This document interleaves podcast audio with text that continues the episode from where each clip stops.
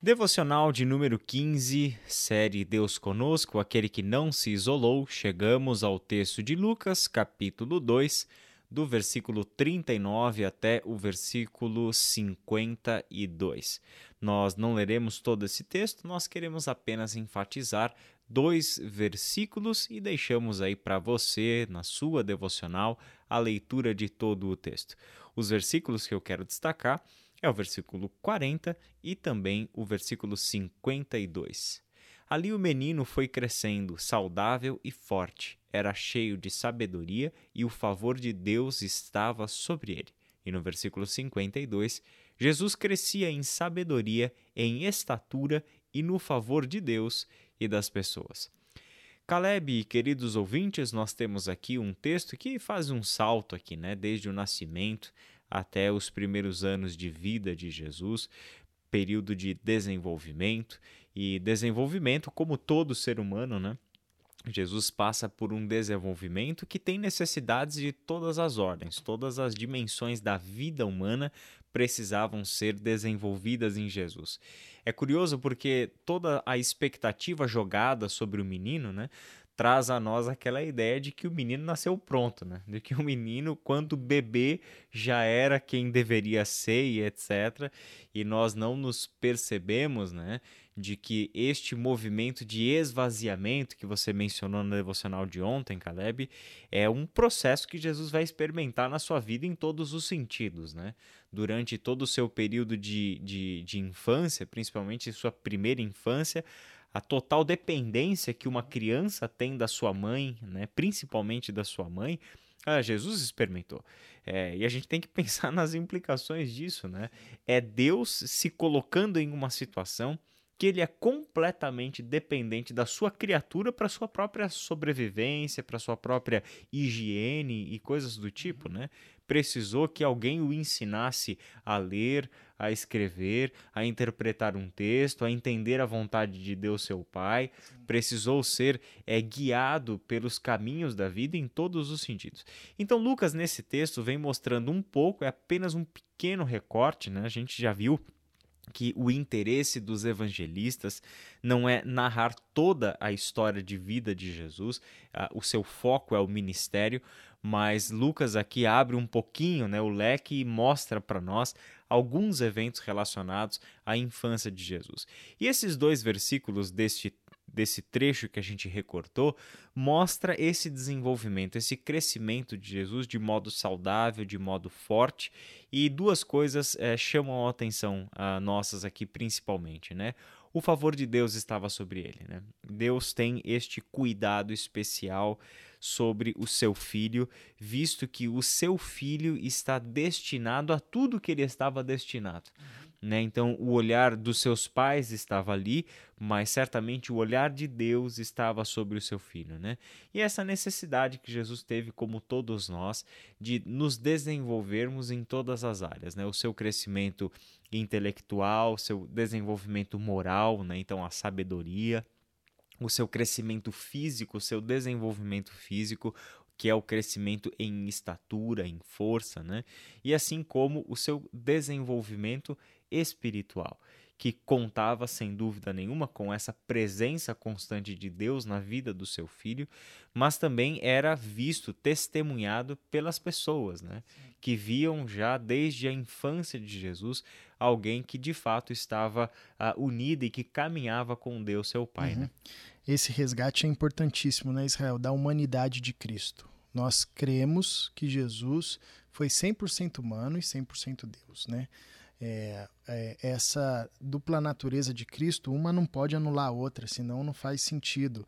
É, a, a, vida e a obra de Jesus. É João que vai, por exemplo, nas suas, na sua primeira carta, contestar uma heresia muito comum né, da época é, dos primeiros cristãos de que diziam não, Jesus não pode ter vindo em matéria humana, né? Como que o Filho de Deus é, foi pego por uma matéria que é corruptível pelo corpo humano? E João diz não, nós vimos, ouvimos, nossas mãos tocaram, nós conversamos, a gente comeu com ele, a gente almoçou com ele, a gente viu a história dele.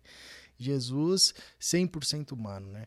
É, e lembrar disso do, do, nascimento de Jesus, da sua trajetória, que inclusive é, o, o, a sua trajetória de crescimento físico, de conhecimento que ele recebe por parte da sua tradição, do seu povo, é, vai culminar na su, no seu ministério. Né? Então, quando a gente vê, por exemplo, Jesus é, aguentando e suportando 40 dias de jejum, né? É, isso nos remete muito à, à, criação de Jesus, né? Como filho de carpinteiro, trabalhando no ofício com seu pai. Aliás, a gente tem uma figura europeia de um Jesus assim que, meu, que se, se ele pegar uma pedra, ele quebra o braço, né? Parece que ele não aguenta levantar um, um tronco, né? Aquela figura frágil que é, que é completamente equivocada, né? Completamente fantasiosa. Jesus, é, muito provavelmente, assim como os pescadores, né, os homens, os discípulos com quem ele andava, era um homem de estatura forte, era um homem é, que conseguia fazer longas caminhadas, conseguia passar 40 dias sem comer, isso não é só por uma perspectiva é, da sua natureza divina, isso é fruto da sua resistência humana. É um cara que aguenta é, carregar a cruz, que aguenta aí sofrer, depois de ser espancado, né? Vamos considerar isso, né?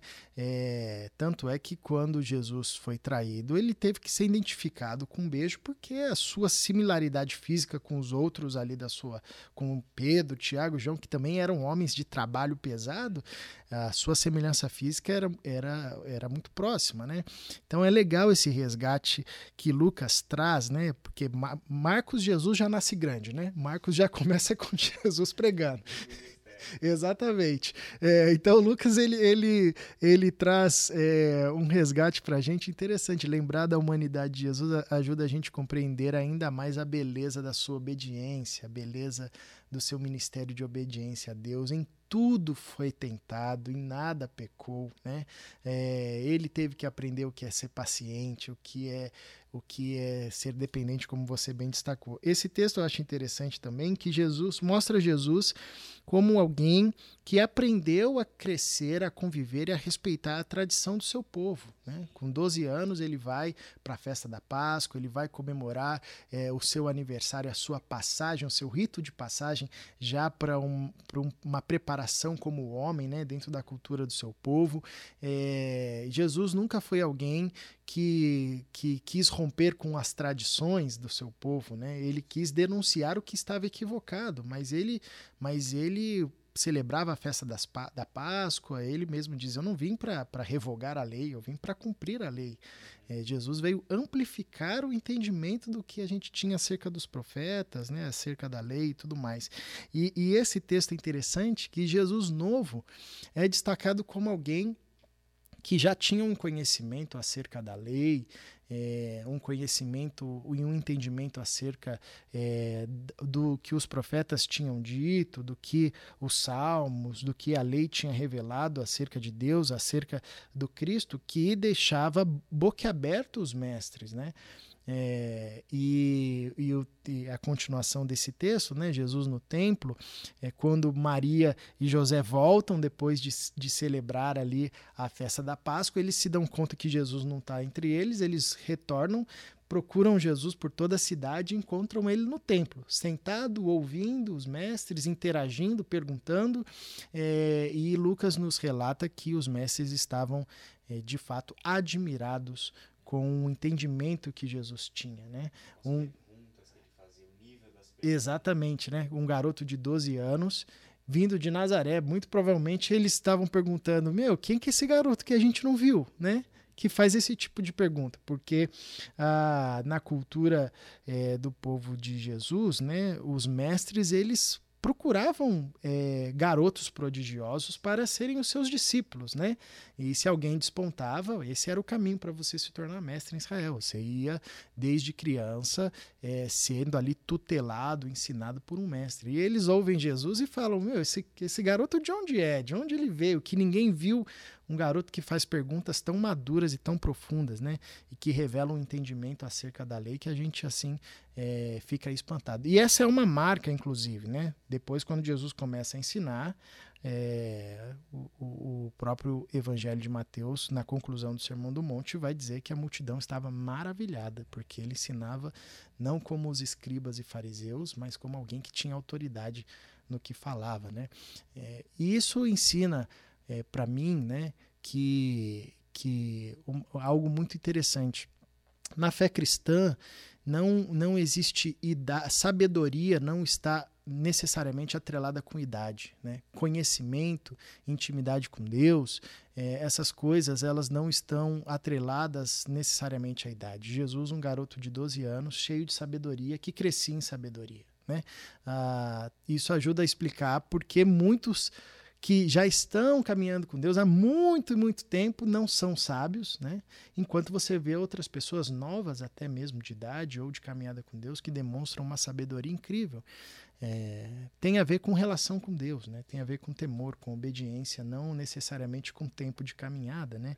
E a vida de Jesus é, e o seu crescimento, a sua humanidade, relembra para a gente dessa verdade. Né? Jesus é, tinha uma vida dedicada ao Pai desde a, da, do, do seu nascimento, enfim, na sua criancitude, na sua adolescência, e vive assim em obediência, por isso crescia em sabedoria, em graça diante dos homens. Interessante porque quando a gente lê que Jesus completou 12 anos e essas coisas estão acontecendo nessa fase de vida, uhum. e a gente logo imagina uma criança de 12 anos do nosso tempo, né? Sim. Aqui na Iba Viva, Jesus estaria no GF, né? É. Nessa, nessa fase. Passou do GC, saiu, saiu do tio Bruno e foi agora pro tio Alan. Exatamente, seria mais ou menos esse, essa faixa.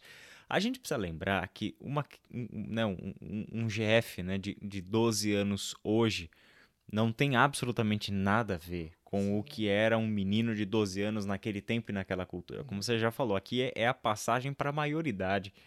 Então, as responsabilidades, o que esse menino já tinha vivido até este momento, né? a maneira como esta cultura criava as suas crianças, até os oito anos de idade, esse menino já havia recebido a maior parte do conteúdo da lei que ele precisava receber, uhum. entende? Então, é, é uma, uma, uma cultura que massificava a educação destes meninos, é, assim como essa criança desde cedo já estava aprendendo o ofício que seria para a vida toda do seu pai. Então Jesus já estava na carpintaria. A gente também precisa lembrar que a carpintaria não é o trabalho artesanal delicado, né? A carpintaria nesse caso é, seria muito mais um trabalho de construção civil né? É alguém que trabalha com, com, com materiais pesados, com madeiras grossas, que fazem escadas, que fazem batentes de portas. Então tem muito mais a ver com o trabalho do pedreiro hoje em dia do que o trabalho de um marceneiro que trabalha com peças menores, delicadas e etc. Né? Então nós estamos falando de, de alguém que Uh, foi jogado na vida adulta, como todo adolescente do seu tempo, da sua cultura, né? muito cedo. Então, isso mostra né, esse desenvolvimento e a razão pela qual ah, quando a gente vê Jesus no ministério com 30 anos de idade, ele não é tremendamente jovem para iniciar um ministério frutífero, né? No nosso tempo, a gente pensa ali que o ministério vai começar a dar os seus melhores frutos aqui no nosso tempo, quando a gente chegar lá nos 60 anos de idade, quando a gente tiver adquirido mais jornada, mais sabedoria, mais conhecimento, vivência e tal. Naquele tempo era completamente diferente, né? Se a gente já percebe esse conflito geracional aqui, né? Ou seja, é, esses dias a gente estava jantando e aí eu, eu comentei com, com alguma pessoa que eu tinha eu me casei com 22 anos de idade e a Milena tinha 21 anos de idade. E aí a menina deu risada na mesa e falou: Mas eu vou fazer 21 na semana que vem. Entende? Quer dizer, é completamente fora da realidade. E nós estamos falando de uma diferença de 15 anos. Né? Então a gente já vê esse, esse, conflito, essa diferença hoje, a gente precisa levar isso em consideração quando a gente lê essas passagens dos evangelhos. A segunda coisa, Caleb, que eu gostaria de destacar para a gente fechar, é essa nossa dificuldade de lidar com esse paradoxo de Jesus ser 100% homem, e Lucas resgata isso nesse texto, mostrou que como todo homem ele precisou passar por um desenvolvimento humano, então, todo o ciclo de aprendizagem, de desenvolvimento físico, intelectual, emocional, espiritual, Jesus passou e passou porque era homem, exatamente como nós. Mas a gente tem uma dificuldade, né? Porque este esta afirmação de que Jesus era homem e Deus, 100% homem e 100% Deus, não cabe nas nossas visões de mundo seja daquele tempo que negava a humanidade de Jesus e enfatizava sua divindade. Então, para aquele tempo, assumir que Jesus era 100% Deus não tinha nenhum problema, mas assumir que ele era 100% homem, isso era um problema. No nosso mundo racionalista e etc., assumir que Jesus é 100% homem não tem problema, mas assumir que ele é 100% Deus é complicado né, a gente não aceita, ou seja, não cabe muito na nossa visão de mundo, justamente porque nós estamos diante de um dos inúmeros paradoxos da fé cristã. Não, não queiramos nós entender plenamente como isso acontece. É parte deste mistério que envolve a, a, a, uma realidade espiritual que não cabe na nossa mente, não cabe no nosso campo de compreensão, e o paradoxo a gente aceita ele como ele é. Não dá para resolver o paradoxo, né? Justamente por isso é um paradoxo. Então nós precisamos lidar e ter isso muito em vista, né? O que Jesus sofreu a partir da sua humanidade, ele sofreu porque ele foi experimentado no sofrimento, porque ele compartilhou conosco a condição humana ele sofreu no seu corpo os efeitos do pecado, uhum. mesmo sem que ele tenha cometido pecado algum. Né? Ele, ele conhece no seu corpo os efeitos do pecado porque, por exemplo, ele enfrentou a morte. Sim. E a gente sabe que a morte é a consequência última do pecado, da condição humana. Então, este Jesus enfrenta né, na condição humana, e justamente por isso é que, de dentro da lei do seu povo, de dentro da condição humana, é que ele é o resgate para o seu povo e para toda a humanidade.